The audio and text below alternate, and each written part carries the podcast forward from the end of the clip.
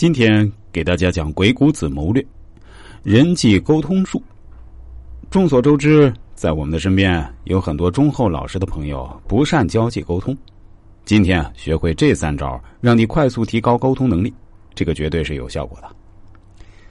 记得我曾经有个顾客，他曾经是某县的高考状元，小伙子智商很高，但似乎情商不是那么高。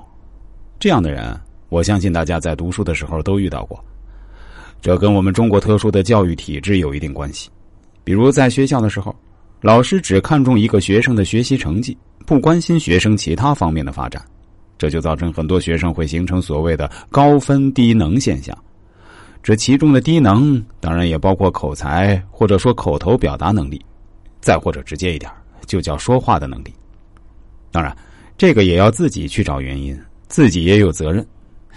我们肯定也看过很多学习成绩好，但为人处事、说话表达都不错的学生。话说，这小伙子当时找我来做人生策划，就是在高考结束后。他当时得知自己是县高考文科状元，本来是可以考上清华、北大的，但是他填志愿的时候比较保守，只填了个南京大学。当然，南京大学也是相当厉害的，怎么说呢？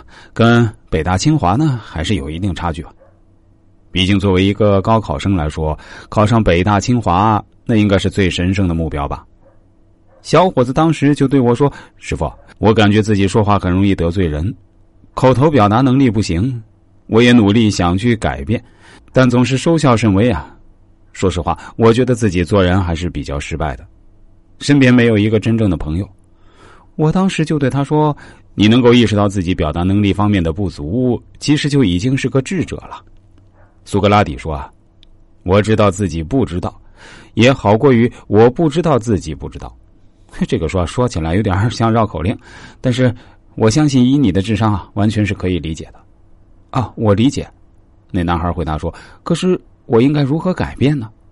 其实我书面表达能力还是很强的，但那些话一旦说出口，就变得很别扭，尤其是在用我们家乡话说的时候。”我对他说：“你的问题其实不严重，至少你肚子里还是有墨水的，肚子里有货就不要担心。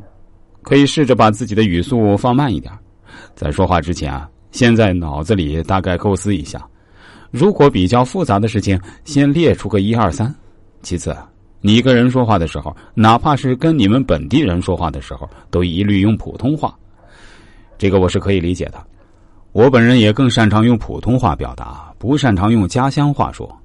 在此，你可以尝试着在外在形象上做点改变，比如换个帅气的发型，花点时间打理一下个人的形象，这样会让你变得更加自信。二自信心往往是良好表达的基础。